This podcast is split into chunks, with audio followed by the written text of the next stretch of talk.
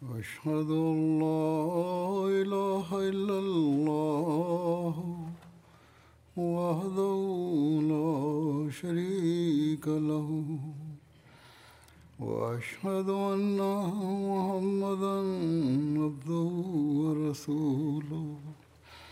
أما بعد فأعوذ بالله من الشيطان الرجيم. بسم الله الرحمن الرحيم. الحمد لله رب العالمين. الرحمن الرحيم. مالك يوم الدين. إياك نعبد وإياك نستعين. اهدنا الصراط المستقيم. صراط الذين أنعمت عليهم غير المغضوب عليهم ولا الضالين.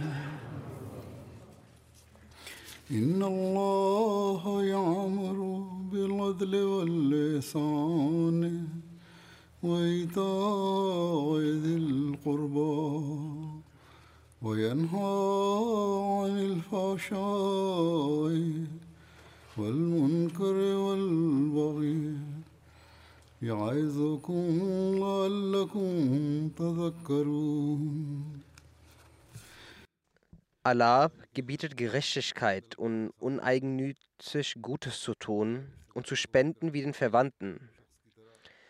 Und er verbietet das Schändliche, das offenbar Schlechte und die Übertretung. Er ermahnt euch, auf dass ihr es beherzigt.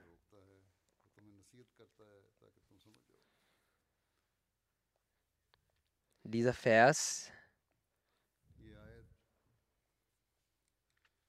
Dieser Vers wird jeden Freitag und an beiden Eid-Tagen in der zweiten Chutbah, also der Chutbah Zani, rezitiert. Darin werden unter anderem einige gute Taten erwähnt, die Allah gebietet zu tun.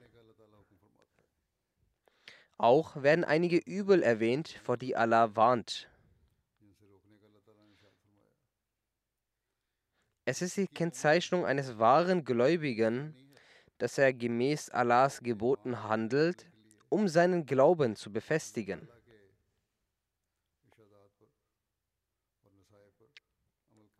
Ansonsten wird nicht jener Rang erlangt, den ein Muslim zu einem wahren und wahrhaftigen Gläubigen macht. Die guten Taten, die in diesem Vers erwähnt werden, sind Adel, also Gerechtigkeit, Ehsan, uneigennützig Gutes tun und Itaisil Qurba, zu sprechen wie den Verwandten. Über diese werde ich Aussagen des verheißenen Messias präsentieren, die er in diversen Büchern niedergeschrieben hat und in verschiedenen Sitzungen auch erwähnt hat. Auch wenn die Aussagen denselben Kern umkreisen, haben sie doch die Weisheiten, die darin sind, ihre eigene Form. Sie leiten uns dazu, unser Leben gemäß den Geboten Allahs zu leben.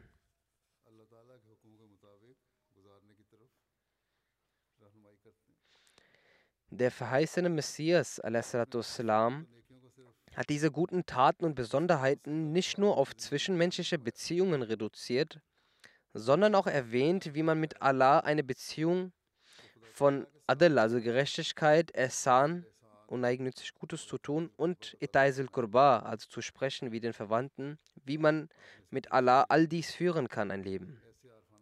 Der verheißene Messias hat die Exegese in einer solch erkenntnisvollen Art verfasst, wodurch man in der Beziehung zu Allah wahrhaftige Erkenntnis erhält.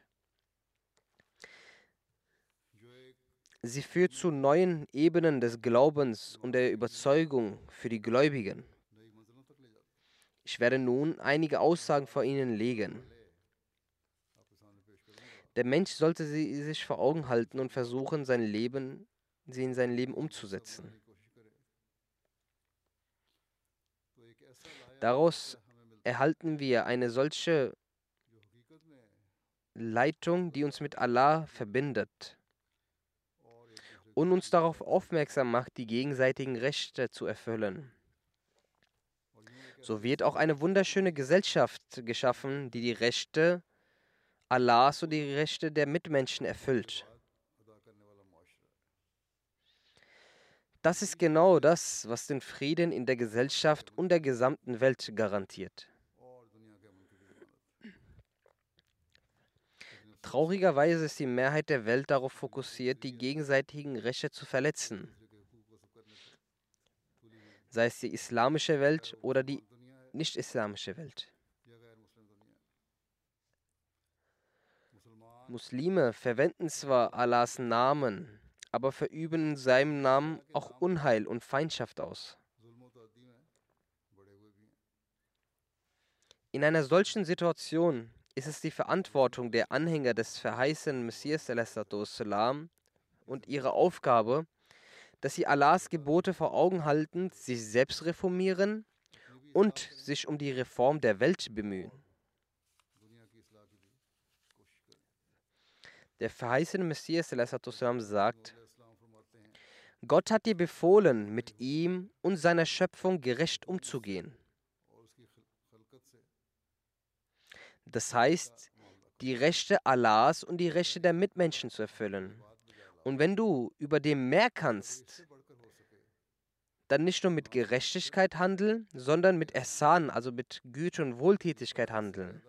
Das heißt, mehr als zu tun, als es die Pflicht ist. Und dient Gott mit einer solchen Aufrichtigkeit an, als ob ihr ihn sehen würdet. Zuerst also wurden die Rechte Allahs angesprochen und dann wurde zudem gesagt, dass man Gott in einer solchen Art dienen soll, als würde man ihn sehen. Weiter sagt er, und behandle die Menschen neben ihren Rechten mit mehr Güte. Und wenn du mehr als das tun kannst, dann bete Gott an und diene Allahs Schöpfung auf eine solche selbstlose und uneigennützige Weise. Das heißt, dass man Gott uneigennützig anbeten soll und nicht mit einem Zweck vor Allah steht.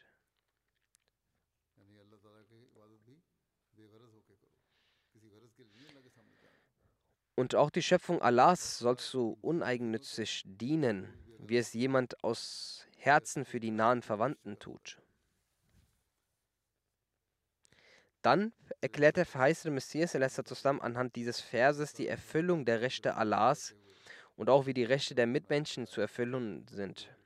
Er sagt, Zuallererst ist die Bedeutung dieses Verses, dass du mit deinem Schöpfer im Gehorsam zu ihm Gerechtigkeit ausübst und nicht ungerecht wirst. Also, dass du dich stets um ihn sorgst und im Gehorsam Allah gegenüber stets mit Gerechtigkeit handelst. So wie in der Tat niemand außer ihm anbetungswürdig ist, niemand liebenswert ist und niemand vertrauenswürdig ist. Denn aufgrund von Schöpfung, Existenz und Souveränität gehört ihm jedes einzelne Recht. Wie kann man Allah gegenüber gerecht sein? Dass man eine Beziehung des Gehorsams mit Allah pflegt. Und wir müssen deshalb eine Beziehung des Gehorsams mit ihm pflegen, weil er unser Schöpfer ist. Er ist ewig und wird ewig weilen. Die Herrschaft ist in seiner Hand. Er ist der Herr und der Erhalter. Er erfüllt all unsere Verlangen. Deshalb liegt es recht bei ihm, dass er vertraut wird, dass er geliebt wird. Gleicherweise sollst du ihm niemand in seiner Liebe, in seiner Herrschaft und seiner Anbetung ihm zur Seite stellen.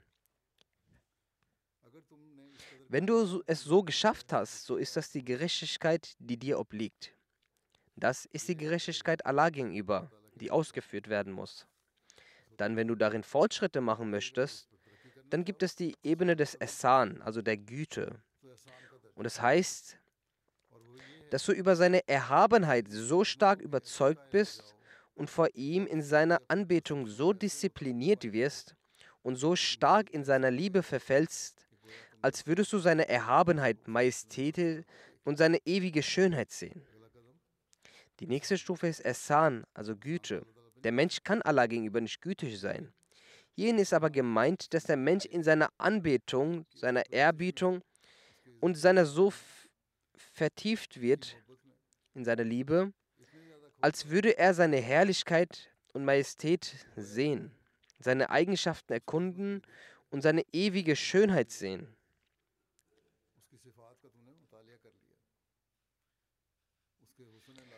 Dann sagt der verheißene Messias weiter, danach gibt es den Rang der Itaisil Kurba, also zu Spenden wie den nahen Verwandten. Und das bedeutet, dass deine gesamte Anbetung, Liebe und Gehorsamkeit von künstlicher Art rein ist. Zuerst ist es möglich, dass der Mensch in seiner Anstrengung des Essan etwas künstelt und vorspielen muss. Aber es muss in einer solchen Rang erlangt werden, der rein von Künsteln ist, so dass der Mensch aus Begeisterung und Leidenschaft heraus Allah anbetet und seine Herrlichkeit erkennt. Und dass der Mensch ihn in einer solch befreundeten Art erinnert, als würdest du beispielsweise seine Väter erinnern. Und ihre Liebe zu ihm wird wie die eines Kindes sein, das seine liebe, liebvolle Mutter liebt. Weiter sagt er, und andererseits ist die Bedeutung dieses Verses, der sich auf das Mitgefühl der Menschheit und des Dienstes an die Menschheit bezieht,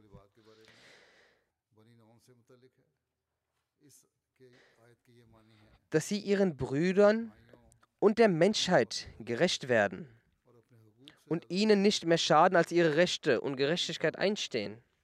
Dass man Gerechtigkeit ausübt, soweit es dein eigenes Recht erfüllt, aber immer im Rahmen der Gerechtigkeit und keine falschen Wünsche geäußert werden.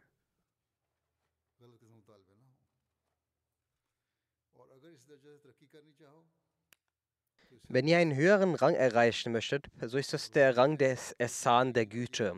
Hierin sollst du deinem Bruder gegenüber Güte zeigen, obwohl er eine Sünde begeht. Zeige Güte, wenn, es, wenn er dir schlecht behandelt. Das ist Güte. Wenn er dir Schaden zufügt, so versuche du, ihm Freude zu bereiten und behandle ihn mit Güte. Hiernach kommt der Rang des Itaisil Qurba. In diesem sollte es keine Gefälligkeit geben, egal wie sehr du deinen Bruder gut behandelst oder für die Besserung der Gesellschaft strebst. Man sollte hierfür keinerlei Gefälligkeit verlangen.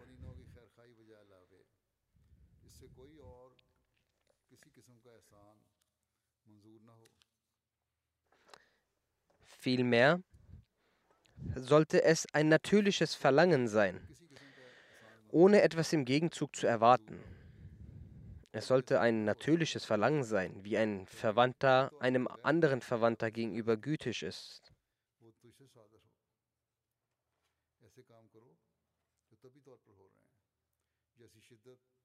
So wie ein Verwandter mit einem anderen Verwandten umgeht. Es sollte keine Erwartungen geben, sondern nur ein herzliches Verlangen. Das ist der höchste Rang der charakterlichen Eigenschaften. Das Mitleid mit dem Mitmenschen sollte komplett frei von persönlichen Vorteilen sein. Das Mitgefühl mit den Mitmenschen sollte eine Stufe erreichen, dass es natürlich und von selbst passiert, ohne dass man dafür einen Dank oder Gebet oder etwas anderes erwartet.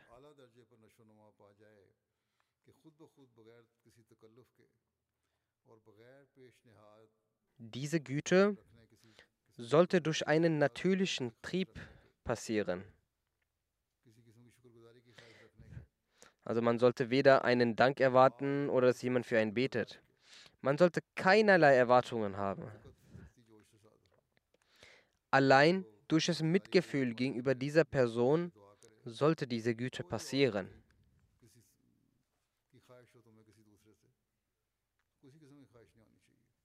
Das ist das Verhalten, das wir zunächst gegenüber unseren Mitmenschen umsetzen müssen, dann sollten wir andere Menschen dazu bringen.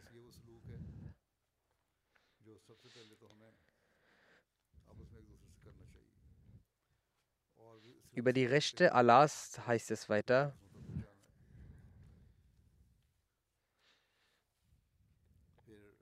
Bezüglich den Rechten Allahs bedeutet dieser Vers, dass man gerechterweise Allahs Geboten folgt.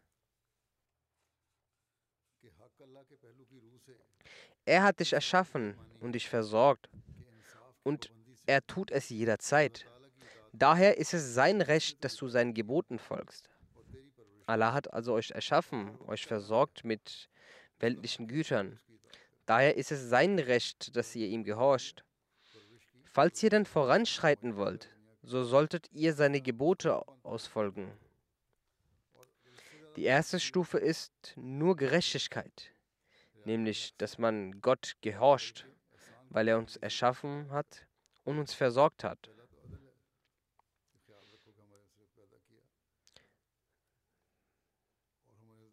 Die nächste Stufe ist, dass man Gott gehorcht, denn Allah ist der Gütige. Seine Gnaden können nicht aufgezählt werden.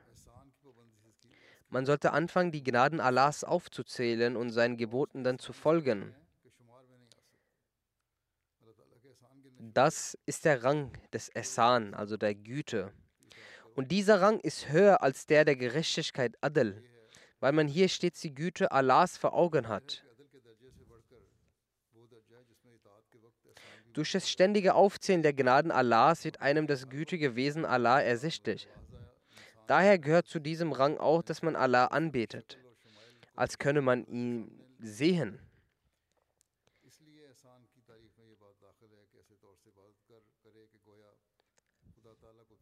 Dieser Rang der Güte bedeutet, dass man das gütige Wesen Gottes erkennt. Man selbst kann gegenüber Gott nicht gütig sein. Es ist die Gnade Allahs, durch deren Wiederholung und Erkennung der Mensch selbst zu einem gütigen Menschen werden kann.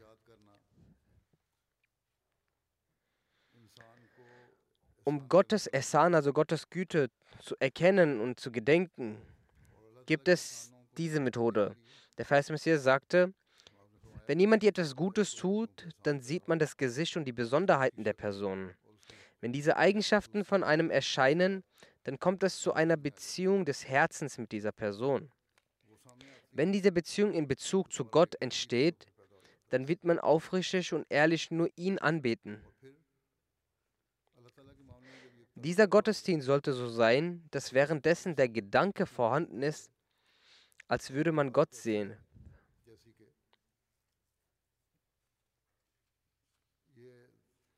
Der verheißene Messias zusammen sagt weiter, es gibt drei Arten jener Leute, die die Gehorsamkeit Allahs leisten. Erstens jene, die aufgrund des Vorhangs bzw. Hindernisses und der weltlichen Mittel die Güte Allahs nicht genau erkennen können. Es liegt also ein Vorhang über diese Erkenntnis oder sie haben mehr Vertrauen in weltliche Mittel. Daher können diese die Güte Allahs nicht auf die richtige Art verstehen. Des Weiteren entsteht in ihnen auch keine Leidenschaft oder Emotionalität, weil sie es nicht richtig erkennen. Auch ist in ihnen nicht die Liebe vorhanden, die entsteht, wenn auf die großartigen Gaben des Gütigen geschaut wird. Wenn das Wesen Allahs nicht auf die richtige Art erkannt wird und sein Antlitz nicht vor einem erkennbar ist, über seine Güte nicht betrachtet und allgemein über ihn, beziehungsweise über das Rububiyat Gottes der Mensch nicht auf die richtige Art nachdenkt, dann kann die Leidenschaft und Emotionalität auch nicht entstehen.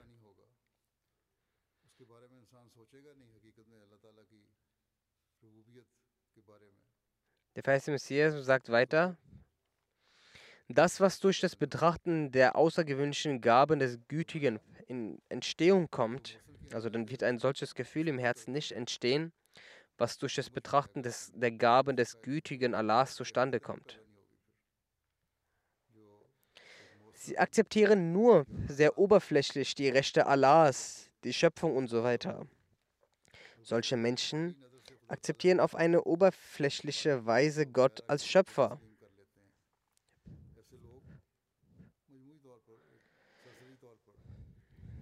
so dass sie sagen, ja, Allah ist der Schöpfer, er hat uns erschaffen.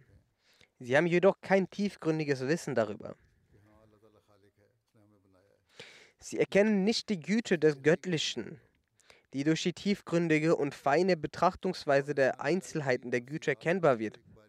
Und dadurch der wahrhaftige Gütige erkannt wird. Sie betrachten nicht auf eine tiefgründige Weise und was Gott als Schöpfer von uns erwartet. Sie schauen nicht auf die Details.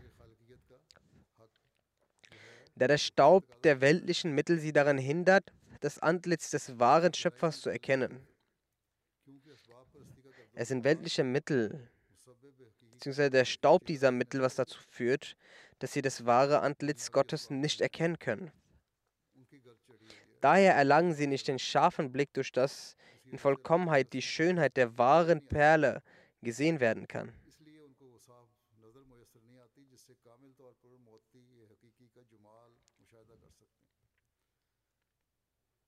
Daher erlangen sie nicht den scharfen Blick, durch das in Vollkommenheit die Schönheit der wahren Perle gesehen werden kann, dass sie also nicht die Schönheit des wahren Gütigen und jenem, der wahrhaftig gibt, erkennen können. Ihre Erkenntnis, die Defizite aufweist, ist verschwommen mit dem Schmutz der weltlichen Mittel. All die Erkenntnis, die sie über Gott haben, haben sie, durch das sie manchmal das Gebet verrichten und manchmal wiederum nicht. Bisweilen die Rechte erfüllen und dann wieder nicht. Darin ist der Schmutz der Mittel vermischt. Weltliche Mittel und Wünsche sind enthalten, sodass das wahre Antlitz Gottes nicht gesehen werden kann. Und dadurch kann man die wahren Gaben Gottes nicht erkennen. Selbst konzentrieren sie sich auch nicht darauf, was notwendig ist, um die Güte zu erkennen. Ihre Erkenntnis ist eine verschwommene Erkenntnis, so als würde es nebelig sein. Dadurch kann das Antlitz nicht gut erkannt werden.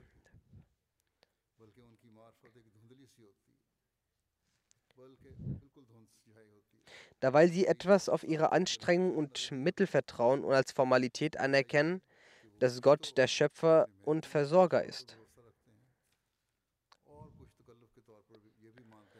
Sie wissen es gar nicht gewiss.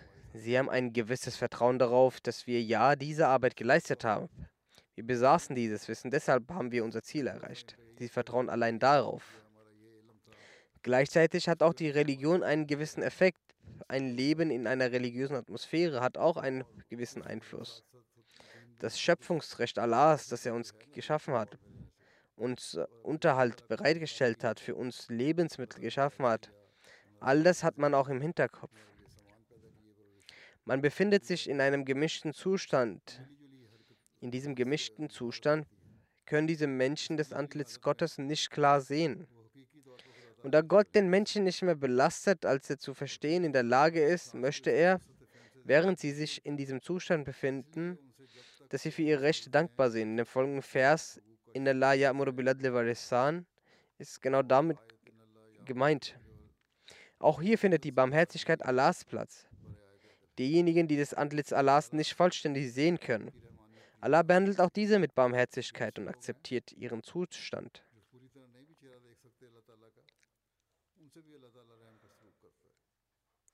Der verheißene Messias sagt, aber darüber hinaus gibt es eine höhere Stufe für den Menschen. Gerechtigkeit ist die Basis, ein Mindeststandard für den Muslim.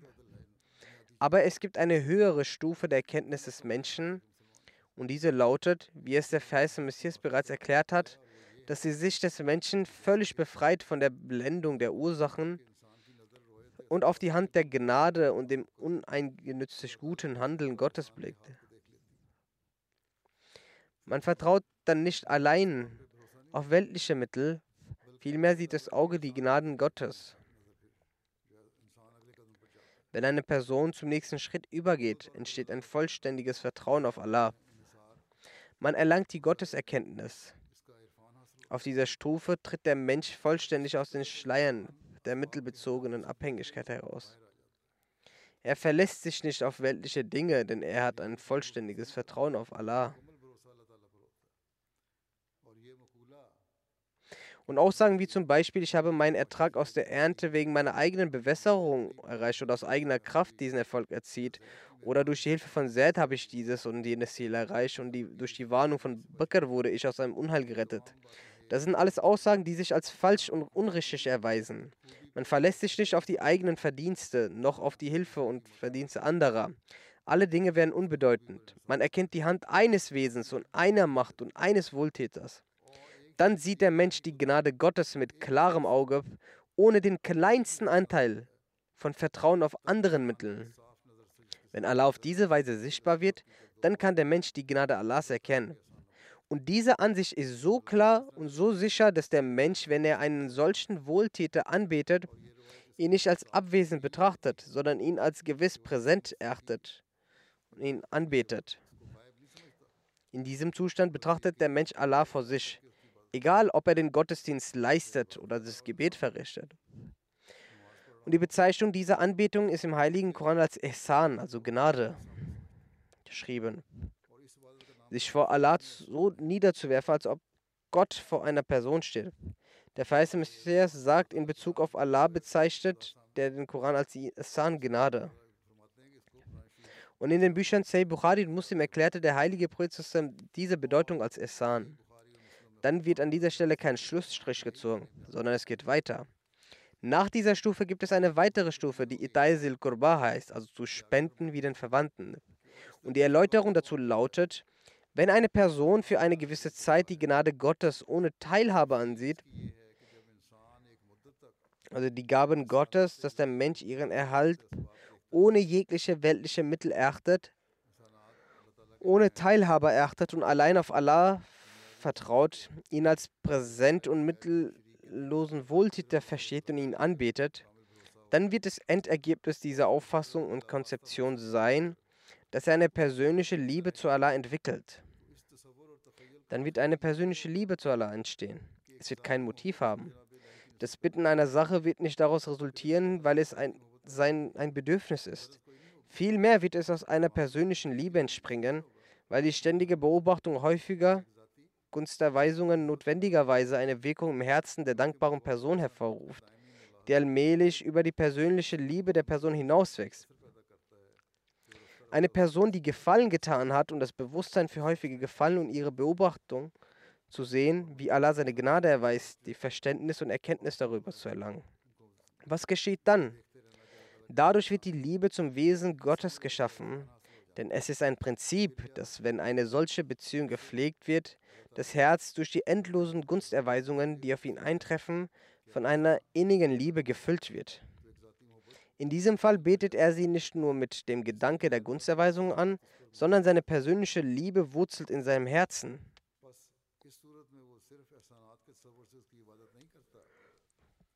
in der ersten Stufe das Anbeten Allahs, um etwas zu erbitten.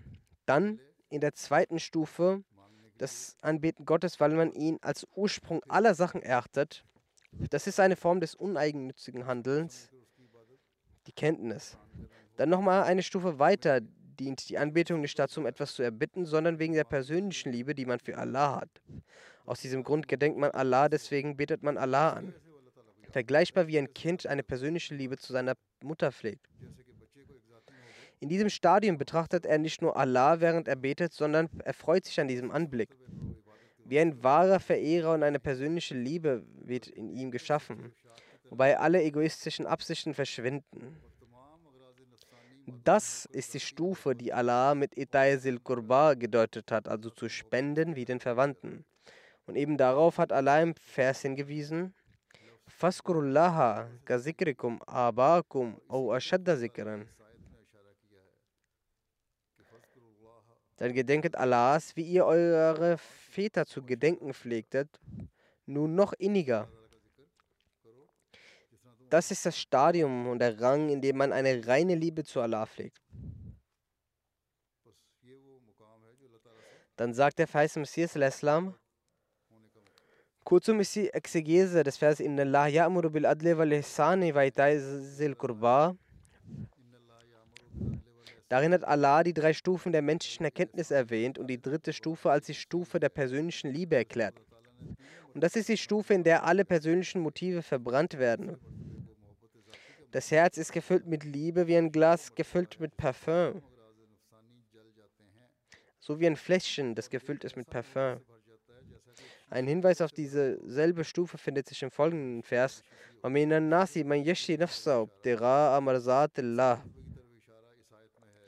Wallahu raufun bil ibad. Und manch einer unter den Menschen würde sich selbst verkaufen im Trachten nach Allahs Wohlgefallen. Und Allah ist gütig gegenüber seine Diener. Dann sagt Allah weiter, بلا من أسلم وجهه لله وهو محسن فله أجره عند ربه ولا خوف عليهم ولا هم يحزنون Nein, wer sich gänzlich Allah unterwirft und Gutes tut, ihm wird sein Lohn bei seinem Herrn. Keine Furcht soll auf solche kommen, noch sollen sie trauern. Das heißt, diejenigen, die erlöst sind, diejenigen, die ihre Wesen Gott übergeben und ihn mit dem Gedenk Gedanken seiner Gaben anbeten, als ob sie ihn sehen würden. Solche Leute werden von Gott belohnt. Und sie haben keine Angst, noch trauern sie. Mit anderen Worten, Gott und Gottes Liebe werden zu ihrem Lebensziel. Und die Segen Gottes werden ihr Lohn. Die Segnungen Gottes sind ihr Lohn. Dann sagt Allah.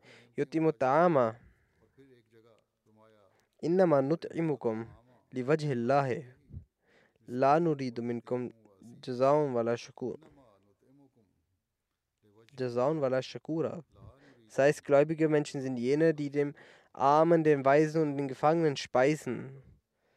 Aus Liebe zu ihm. Indem wir sprechen, wir speisen euch nur um Allahs Willen. Wir begehren von euch weder Lohn noch Dankbarkeit. Noch haben wir einen anderen Zweck. Mit all diesen Diensten beabsichtigen wir nur das Gesicht Antlitz Allahs. Die einzige Bedeutung des ganzen Dienstes ist, dass Allah mit uns zufrieden ist und wir ihn noch klarer sehen. Man sollte darüber nachdenken, wie klar aus all diesen Versen hervorgeht, dass der Koran die höchste Klasse der Anbetung Gottes und reschaffene Taten festlegt. Dass die Liebe zu Gott und der Wunsch nach dem Wohlgefallen Allahs aus kein einem aufrichtigen Herzen kommen sollte. Und um die wahre Liebe Allahs zu erlangen, muss man, wie in diesen Versen erwähnt, ein persönliches Mitgefühl und Beziehung zu seiner Schöpfung aufbauen.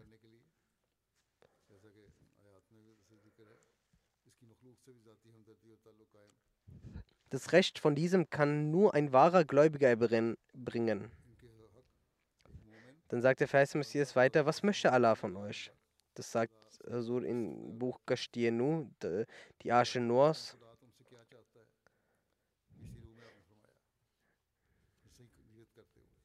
dass ihr gerecht zu den Menschen seid. Mehr noch, ihr sollt auch jenes Gutes tun, die euch niemals Guten getan haben. Darüber hinaus sollt ihr mit den Geschöpfen Gottes auf eine so barmherzige Art verfahren, dass diese Behandlung der einem Blutsverwandten gegenüber gleichkommt, gemäß dem Vorbild der Beziehung von Mutter und Kind. Einem Menschen einen Gefallen zu tun und ihm Gnade zu erweisen, das beinhaltet im Verborgenen einen Anteil an Egoismus und Selbstdarstellung. Man mag bisweilen dazu verleitet werden, den Gefallen geltend zu machen und seinem Gegenüber schließlich vorzuhalten. Das Verhalten einer Mutter gegenüber ihrem Kind hingegen ist ein selbstloses und uneigennütziges. Die höchste Stufe an rechtschaffenen Taten ist jener natürliche Drang wie der einer Mutter. Dieser Vers bezieht sich nicht nur auf das Verhalten gegenüber Menschen, sondern im Umkehrschluss auch auf das gegenüber Gott. Wir können nur gerecht gegenüber Gott sein, wenn wir gerecht gegenüber seinen Geschöpfen und Segnungen erinnern, seine Dankbarkeit gedenken sowie gehorsam sind. Gnade gegenüber Gott beinhaltet den unerschütterlichen Glauben an seine Existenz, als ob wir ihn mit unserem eigenen Auge leibhaft sehen würden. Die Behandlung Gottes wird die Blutsverwandten, wenn man den Vers auf Gott anwendet, bedeutet, dass wir ihm dienen und seine Gebete darbringen, weder aus Begierde für das Paradies noch aus Furcht vor der Hölle. Selbst wenn man annimmt, dass die Vorstellung von Paradies und Hölle nicht existieren, müsste unser Gebet mit brennender Liebe und Gehorsam ausgefüllt werden. Das ist die reine Liebe zu Allah, welcher vorher im Detail erwähnt wurde im Buch Asche Noahs. Dann auf die Rechte der Mitmenschen sagt er, Allah gebietet Gerechtigkeit und mehr noch Güte zu zeigen und mehr noch als Güte. Ihr sollt mit den Leuten so umgehen, als ob sie eure Nächsten und Verwandten seien. Es gibt also nur drei Stufen.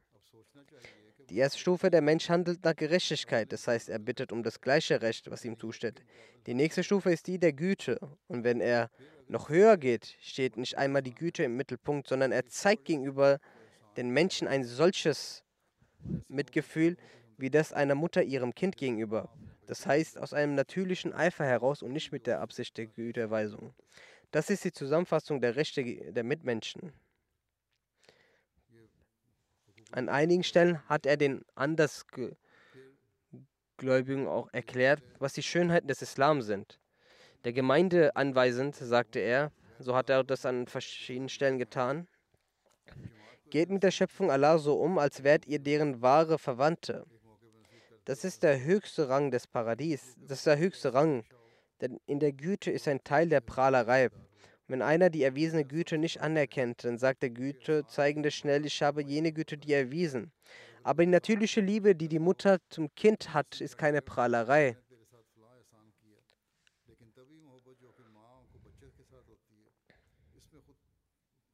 Wenn ihr jemanden Güte erweist dann haltet ihr es auch manchmal vor, aber die Mutter hat es niemals ihrem Kind vorgehalten. Wenn auch ein König der Mutter den Befehl gibt, wenn du das Kind tötest, wirst du dafür nicht belangt werden. So wird sie es nicht niemals anhören und den König sogar schlecht reden, obwohl sie es auch weiß, dass sie bis zu seinem Heranwachsen sterben wird. Aber trotzdem, wegen der ausschließlichen und persönlichen Liebe wird sie das Kind niemals verstoßen. Oftmals sind Eltern alt und sie bekommen Kinder und sie haben keine besondere Hoffnung, um von den Kindern Nutzen zu ziehen. Trotzdem lieben und ziehen sie dieses Kind auf. Das ist eine natürliche Sache. Die Liebe, die bis zu diesem Punkt gelangt, so wurde darauf in dem Ge Geben der Nachverwandten hingewiesen. Solch eine Liebe sollte man zu Gott haben. Weder der Wunsch nach Rang noch die Angst vor der Verschmähung.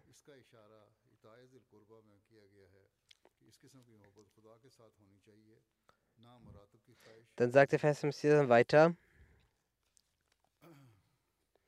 Der kleinste Rang von Gerechtigkeit ist, wie viel man nimmt, so viel gibt man auch zurück. Wenn er davon weiter voranschreitet, dann ist der Rang der Güte. So ist der Rang der Güte, dass er so viel, wie viel er nimmt, auch zurückgibt und noch mehr zurückgibt.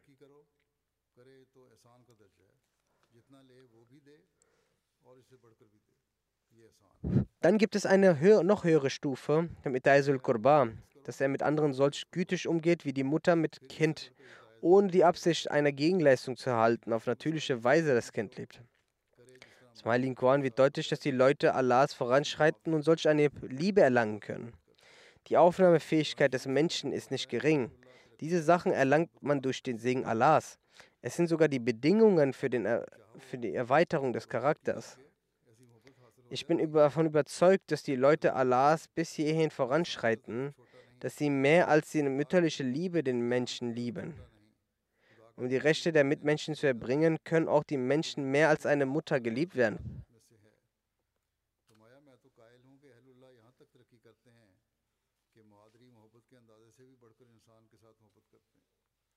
Dann sagt er weiter, der feiste Messias der Zustand der Gerechtigkeit ist dieser, welcher der Zustand eines Gläubigen in dem unbeherrschten Trieb ist. Für die Berichtigung dieses Zustandes wurde die Gerechtigkeit gelehrt. Um aus den schlechten Taten herauszukommen, aus den schlechten Gedanken zu entfliehen, so ist das auch ein Zustand der Gerechtigkeit. Darin muss der Trieb angefochten werden. Den Trieb zu bekämpfen, ist auch eine Form der Gerechtigkeit, um sich vor den Sünden zu schützen. Zum Beispiel muss man das Darlehen von jemandem entrichten, aber die Seele möchte dies in unterschlagen und es vergeht auch zufällig die Zeit davon. In solch einer Situation wird der Trieb noch entschlossener und wird ungezügelt. Nun kann auch das Gesetz nicht nach ihm verlangen, aber das ist nicht richtig. Es ist die Anforderung der Gerechtigkeit, dass sein Darlehen bezahlt wird und dass es durch keinerlei Planung unterdrückt wird. Einige Leute unterschlagen das Darlehen und warten, bis die Frist um ist und schreiten sogar das Darlehen ab, wenn es den kleinen, kleinen klaren Beweis gibt.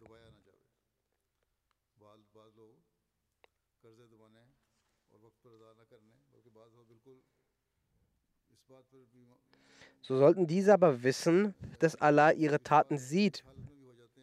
Und zweitens möchte ich auch ergänzend sagen, dass der Streit um das finanzielle Nehmen und Geben auch deshalb geschieht, weil Menschen unnötig auf andere zu sehr vertrauen und zu sehr hoffen. Wobei es das Gebot Allahs ist, dass wenn es auch um das Handeln geht, dann schreibt es auf. Und nicht, dass ihr sagt, jener ist mein Verwandter und jener ist mein Freund und deshalb schreibe ich, werde ich es nicht aufschreiben. Daher entstehen dann auch Konflikte. Dadurch nimmt dann auch der unbeherrschte Trieb den Menschen in die falschen Taten, um ihn zu vernichten. So ist die Aufgabe eines Gläubigen, dass er sich davor schützt und nach, mit Gerechtigkeit handelt. Der Verse Messias sagt weiter, ich muss mit Trauer sagen, dass einige Menschen nicht darauf achten. Und auch in unserer Gemeinde gibt es solche Menschen, die sehr wenig darum kümmern, ihr Darlehen zu bezahlen und ihre Schulden zu bezahlen. Das ist gegen die Gerechtigkeit. Der Prophet verrichtet nicht das Totengebet solcher Menschen. Soll jeder von euch diese Sachen besonders merken, dass man in der Zahlung des, der Schulden nicht träge sein sollte. Man sollte von jeder Form von Betrug und Täuschung fliehen, denn dies ist gegen den göttlichen Befehl, welcher in dieser Vers genannt wird. Danach kommt der Rang der Güte. Wer auch die Gerechtigkeit achtet und die Grenzen nicht spricht, so gibt Allah ihm Kraft und Stärke und dieser beginnt in den rechtschaffenen Taten weiter voranzukommen. Er zeigt nicht nur Gerechtigkeit, sondern für eine kleine gute Tat begeht er eine große gute Tat. Aber im Zustand der Güte ist noch eine Schwäche mit dem Menschen. Und die ist, dass er zum Beispiel zu einer Zeit diese gute Tat erwähnt und vorhält. Zum Beispiel, wenn jemand einen anderen für zehn Jahre und an einer Stelle hört er nicht auf, ernährt und an einer Stelle hört so sagt er dann, dass jener ist der Sklave von unserem Brot der letzten zehn Jahre und so verliert er die gute Tat die Wirkung. In Wahrheit ist in einem, der gütig ist, auch eine verborgene Prahlerei ist eine verborgene Prahlerei in einem, der gut ist. Aber der dritte Rang ist von jeder Vermengung und Dreck und das ist der Rang des Itaisul Qurba. Der Rang von Itaisul Qurba ist der Rang des Naturzustandes, also der Punkt, wenn von dem Menschen gute Taten ausgehen. So geschieht es, als wäre es eine natürliche Anforderung. Wie das Beispiel einer Mutter, die ihrem Kind Milch gibt und das aufzieht. Sie denkt nicht einmal daran, dass er mal groß wird und, und mir dienen wird bis hierhin, dass wenn ein, auch ein König ihr befehlt wird, dass wenn du dein Kind keine Milch gibst und er davon dann stirbt, so wirst du dann nicht danach belangt werden. Selbst bei diesem Befehl von ihm wird sie nicht aufhören, dem Kind die Milch zu geben, sondern solch einem König wird sie verspotten, beleidigen, weil das Aufziehen von diesem Kind für sie eine natürliche Anforderung ist und nicht auf eine Hoffnung und Furcht beruht. Genauso, wenn der Mensch Fortschritte in Frömmigkeit macht und diesen Rang erlangt, dass er fromme Handlungen begeht, als würden diese auf natürliche Art geschehen. Das ist der Zustand, der als Mutmainna, also Trost, bezeichnet wird. Eine Mutter erträgt Trauer und Schmerz für sich, sagt der feiste Islam, aber versucht dem Kind Ruhe und Komfort zu geben. Selbst legt sie sich auf einen nassen Boden und den trockenen Bereich des Bettes gewährt sie dem Kind. Wenn das Kind krank wird, dann ist sie nachts wach und er trägt vielerlei Schmerzen. Sagt nun, das, was eine Mutter für ihr Kind tut, liegt darin etwa zur Schaustellung vor? Dies geschieht nur aus reiner Liebe heraus, die wichtig ist, um die Rechte Allahs und der Mitmenschen zu erfüllen. Der Vers sagt, ihr sollt euch auch vom Rang des Esan, also der Güte, weiterentwickeln. Macht Fortschritte zum Rang des Itaisul Qurbab begeht fromme Handlungen gegenüber der Schöpfung Allahs aufgrund der natürlichen Liebe und der natürlichen Emotionen und Leidenschaft. Die Liebe zur Schöpfung Allahs sollte so vorhanden sein, dass überhaupt keine zur Schaustellung vorhanden ist. Allah sagt, La nuridu minkum, La nuridu minkum jazaan wala shukura. Das heißt, dass es die Regel der gottesnahen Menschen sind und jene, die die höchsten Ränge erlangt haben, dass ihre frommen Handlungen nur für Allah vollzogen werden. In ihren Herzen kommt nicht der Gedanke, dass für sie gebetet wird oder Dank ausgesprochen wird. Die frommen Handlungen werden mit der Leidenschaft getätigt, da das Mitgefühl für die Mitmenschen in einem Herzen vorhanden ist.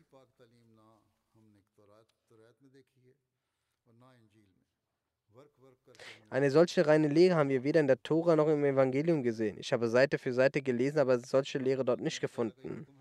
Der feste Messias sagt weiter, das Gebot Allahs lautet, auf Gutes mit Gutem zu antworten und ergreife die Gelegenheit, über Gerechtigkeit hinaus Güte zu erweisen, wenn es möglich ist, über die Güte hinaus mit aufrichtiger Begeisterung, rechtschaffen zu handeln, wie bei einem nächsten Angehörigen. Dann erweise Güte mit aufrichtigem Mitgefühl.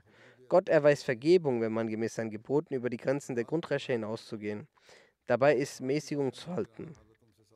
Du sollst dich von der Güte abhalten, die der Verstand ablehnt, also Güte erweisen, ohne die Mittel zu besitzen.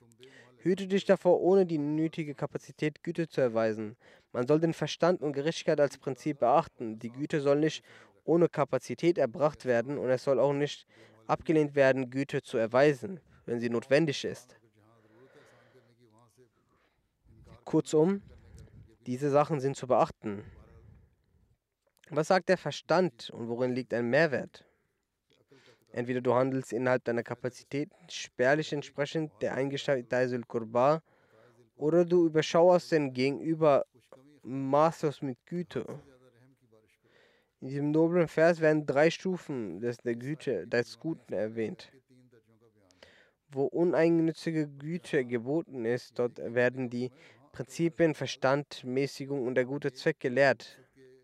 Das Gebot lautet, dass deine guten Taten auch einen guten Zweck dienen sollen und nicht etwa der Gesellschaft Unruhe stiftet.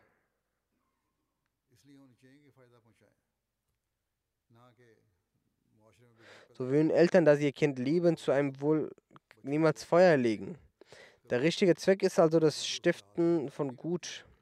Dafür ist es notwendig, die drei Prinzipien zu wahren.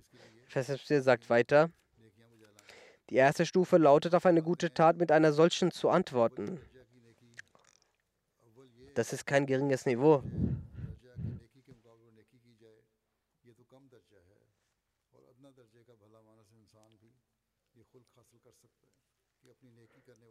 Der Mensch kann nur mit geringster Mühe diese Stufe erreichen, dass er mit der Güteerweisenden gütig umgeht. Jeder Tugendhafte würde dies Güte erweisen. Das ist eine grundlegende Sache, das ist keine hochrangige Frömmigkeit, sondern Tugendhaftigkeit.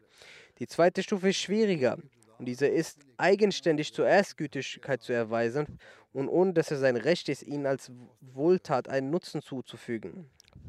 Und diese Handlungsweise ist auch von mittlerem Rang. Viele Menschen erweisen Wohltaten gegenüber Armen und der Wohltätigkeit ist ein unscheinbarer Makel, nämlich dass der Wohltäter denkt, dass er eine Wohltat vollbracht hat und möchte im Gegenzug zumindest einen Dank oder ein Bittgebet empfangen. Wenn jemand, dem dieser Wunsch anvertraut wurde, sich dem weigert, so nennt er ihn undankbar und ungütig. Wenn derjenige, der eine Wohltat erwiesen wurde, aus irgendeinem Grund widrig wird, dann nennt man ihn undankbar. Manchmal setzt er ihm auf aufgrund seiner Wohltat für ihn nicht bewältigbare Lasten auf. Deswegen, weil ich dir eine Wohltat erwiesen habe oder weil ich dir für eine Zeit zugute gekommen bin. Oder du hast einen Nutzen von mir, dann bürgt der Wohltäter ihm außerhalb seiner Macht liegende Lasten auf und erinnert ihn an seine Wohltaten, wie Allah sagt. La tubtilu sadaqatikum bil manni O ihr Wohltäter, macht eure Wohltaten, ihre Grundlage auf Wahrhaftigkeit basiert, nicht durch Vorhaltung und Anspruch eitel. Allah hat solche Menschen eine Warnung gegeben, dass solche Wohltaten ihnen nichts zu Nutzen bringen. Wenn ihr als Mosen gibt, dann legt ihre Basis auf Wahrheit. Wenn ihr Vorhaltung ausüben wollt, dann ist euer ihre gesamte Wohltat zunichte gegangen. Das bedeutet, das Wort Almosen ist abgeleitet von Wahrhaftigkeit im Sadka und Sidq. Also wenn im Herzen keine Wahrhaftigkeit und Aufrichtigkeit mehr übrig ist, dann bleibt das Almosen kein Almosen mehr. Dann Handlungen der Heuchelei. In der Absicht des Wohltäters befindet sich ein Makel, dass er sogar manchmal in Wut seine Wohltaten vorhält. Aus diesem Grund hat Allah die Wohltäter ermahnt. Als dritten Rang der Wohltätigkeit nennt Allah dass man sich gar nicht der Wohltat bewusst wird und auch nicht der Dankbarkeit vor Augen hält, sondern dass die Frömmigkeit aus solch einer Fülle der Sympathie hervorgeht, wie jemand sehr nahestehendes, beispielsweise seine Mutter aus Leidenschaft, Sympathie ihrem Kind gegenüber. Das ist der letzte Rang der Wohltätigkeit, nachdem ein weiterer Fortschritt nicht möglich ist. Doch Allah hat all diese Ränge der Wohltätigkeit von Ort und Umstand abhängig gemacht und im oben beschriebenen Vers klar gemacht, dass wenn diese Frömmigkeit nicht an die jeweiligen Umstände angepasst werden, dann werden diese zu Bosheiten. Das ist auch eine Mahnung, dass wenn die Wohltaten nicht den Umständen entsprechend getätigt werden, nicht korrekt ausgeführt werden und auf der Erde Verderbnis und Bosheit ausrichten, dann dies keine Frömmigkeiten. Statt Gerechtigkeit wird es zur Sünde. Der weitere Teil hiervon wird ebenfalls erwähnt, also vom Schutz vor vom Bösen, dass Gerechtigkeit dann zur Sünde wird. Das heißt, so sehr die Grenze überschreiten, dass es eine unreine Form annimmt und genauso wird der statt Güte die Form von Ablehnung annehmen. Der Mensch wird also keine Güte tun, sondern zum Abweisenden werden. Das heißt, jener Zustand, den der Verstand und Bewusstsein ablehnen und statt zu spenden wie den Verwandten, wird er ungehorsam werden. Das bedeutet, dass dieses ungesäumte Mitgefühl wird eine schlechte Form annehmen. In Wahrheit nennt man Bari, also aufständig, jenen Regen, der übermäßig niederschlägt und Felder ruiniert und mangelt bei der angemessenen Pflichterfüllung. Nennt man Bari, also aufständig. Auch wenn das Übertreiben bei den rechtmäßigen Pflichten ist Bari. Wenn es einen Mangel gibt, dann nennt man es auch Ungehorsam und auch für die Übertreibung bei den rechtmäßigen Verpflichtungen wird die Bezeichnung Bari, also Ungehorsam, genutzt. Folglich, wer diesen drei Ebenen nicht folgt, diese Person wird zur Schlechtigkeit gehen. Deshalb wurde mit diesen dreien die Bedingung von Anlass und Situation festgesetzt. An dieser Stelle sollte beachtet werden, dass reine Gerechtigkeit, Güte oder Mitgefühl nicht als Silkurba, also Spenden wie den Verwandten genannt werden kann. Sondern Menschen sind alle Gemütszustände und Fähigkeiten natürlich, die auch schon in Kindern vor dem Eintritt von Vernunft zu finden sind. Doch für gutes Verhalten ist Vernunft die Bedingung und daher ist es die Bedingung, dass jeder Gemütszustand und Fähigkeit entsprechend den Anlässen angewendet wird. Dann gibt es bezüglich der Güte auch eine weitere Anweisung des Koran, das Alif Lam geschrieben steht.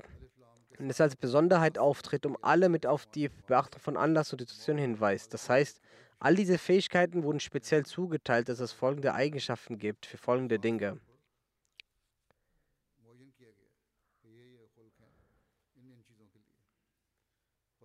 Durch verschiedene Arten und verschiedene Beispiele hat der Feist Messias uns angewiesen, diese Wohltaten zu erbringen.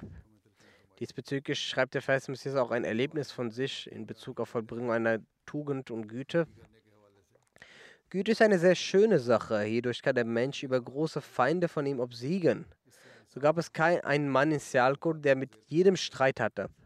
Und es gab keinen Menschen, mit dem er versöhnt war. Sogar seine Brüder und Nahestehende hatten ihn satt. Ich hatte mit ihm ganz gewöhnlich gehandelt. Und er war niemals bösartig deshalb zu mir. Immer wenn er mich traf, traf er mich mit sehr viel Respekt und sprach mit mir. So kam auch ein Araber zu uns und er war ein großer Feind der Wahhabiten. Wenn vor ihm die Wahhabiten erwähnt wurden, fing er an zu beleidigen. Er kam hier und fing an, Wahhabi zu beleidigen. Wir haben ihm sehr geholfen, sehr gedient, ihn eingeladen. An eines Tages, als er wütend Wahhabiten beleidigte, sagte eine Person zu ihm, derjenige, bei dem du lebst, ist doch auch ein Wahhabi, also auf den Vers Messias kennzeichnend. Daraufhin wurde er ruhig. Der Vers Messias sagt, derjenige, der gesagt hat, dass er auch Wahrheit ist, das war nicht falsch, dass er mich Wahhabi nannte, denn im Heiligen Koran und nach dem Heiligen Koran an die wahren Ahadis zu glauben. Das sehe ich auch an. Jedenfalls ging der Mann nach einigen Tagen wieder und traf mich nach einiger Zeit wieder in Lahore. Auch wenn er es nicht tolerierte, die Gesichter der Wahhabiten zu sehen, aber da er gut behandelt wurde, hemmte sich seine ganze Wut und begegnete mich sehr freundlich und liebevoll. Also nach mehrmaligem Auffordern nahm er mich mit und in einer kleinen Moschee, zu dessen Imam er ernannt wurde, setzte ich mich und er fechte mir wie ein Diener den Wind zu. Er hieß mich willkommen sagte, dass ich etwas trinken soll. Sehen Sie also, wie sehr ein Gefallen die Herzen erobert. Dann sagt der Vers Messias, es gibt zwei Arten von Moral. Eins, was die Unwissenden heute präsentieren, dass wenn man jemanden trifft, dass man dass man einfach dem immer zustimmt und durch Schmeicheln und alles bejaht. Aber diese Art ist gegen den Koran. Die zweite Art von Moral ist, wahre Güte zu zeigen, dass im Herzen keinerlei Zwiespalt und äh, Bosheit ist und Heuchelei ist. So wie Allah sagt, das ist die vollkommene Art und jede vollkommene Art und Rechtleitung ist in Gottes Wort. Wer sich dem entwirft, wird keine Rechtleitung erhalten. Wahre Lehre gute Lehre ist die Reinheit des Herzens, wer davon entfernt ist. Wenn du mit einem solchen Blick auf sie siehst, dann wirst du Dreck vorfinden. Man weiß nicht, wie lang das Leben geht. Versucht in Maß und Wahrheit fortzuschreiten. In euren Gebeten, in eurer Wahrheit und Reinheit sollt ihr euch weiterentwickeln, fortschreiten. Dann sagt der Vers Messias, ich weise euch immer wieder darauf hin, dass ihr euren Rahmen der Gütigkeit nicht zumachen solltet. Und das ist das, was Allah euch gegeben hat. Also in Allah ya'muru bil adli wal ihsani wa ita'i qurba, dass ihr zuerst immer äh, gütig seid und gerecht umgeht, dass jene Menschen, die mit euch gut umgehen, dass ihr auch mit ihnen gütig seid. Und die zweite Stufe ist, dass ihr noch gütiger seid. Das Essan. Und auch wenn der Rang des Essan größer als Adl ist, ist es eine große, gute Tat. Ist es doch möglich, dass derjenige, dem du gütig äh, warst, er die Güte zurückgibt. Deshalb sollte der Mensch eine solche Güte zeigen, wo die natürliche Liebe, persönliche Liebe zeigt, wie die einer Mutter eines Kindes gegenüber. Und es bedarf keiner Schonheit, sondern es ist eine natürliche Emotion, wie die Mutter für das Kind bereit ist, alles aufzugeben.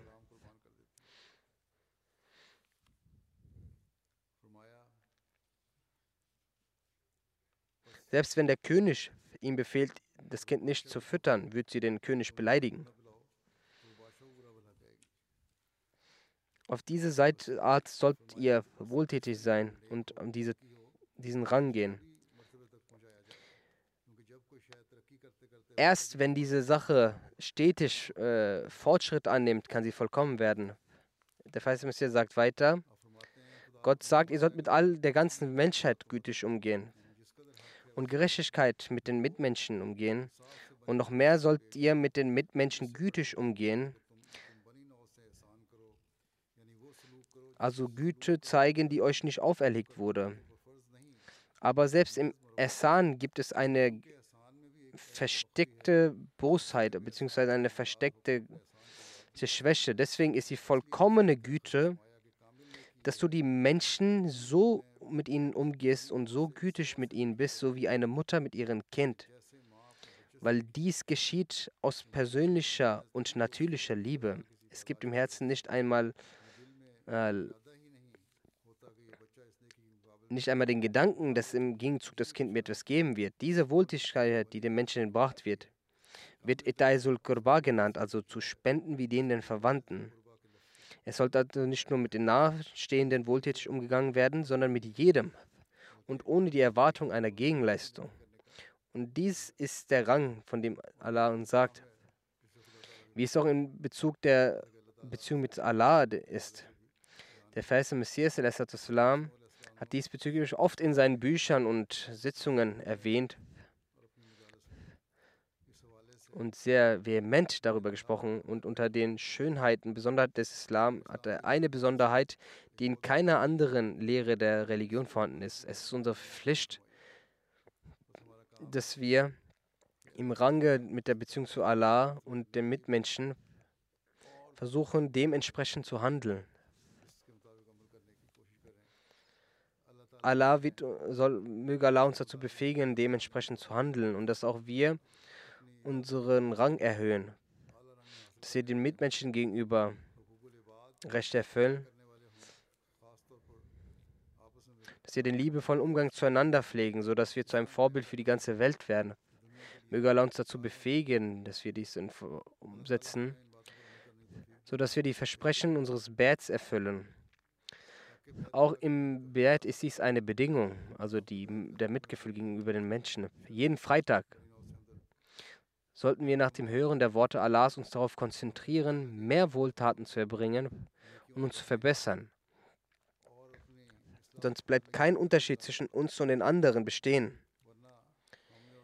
Möge Allah einen wesentlichen Unterschied zwischen uns und den anderen zeigen, wie der Vers Messias ausdrücklich an einer Stelle mit großer Sehnsucht sagte. Beten Sie auch für die Lage in Pakistan. Wir werden unsere Arbeit vorsetzen, um Wohltaten zu verbreiten und die Menschen mit teuflischer Natur und mit einer boshaften Absicht werden weiterhin Tyrannerei ausüben und unterdrücken, was ihre Aufgabe ist. Wir wollen nach dem Befehl Allahs des Gnädigen leben.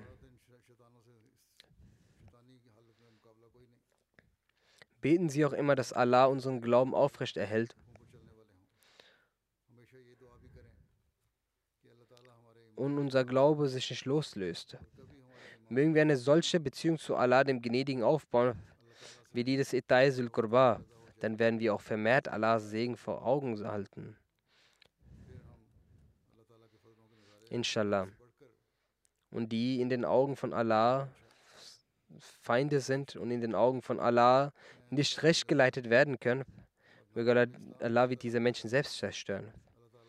Wenn inshallah eine solche Situation besteht,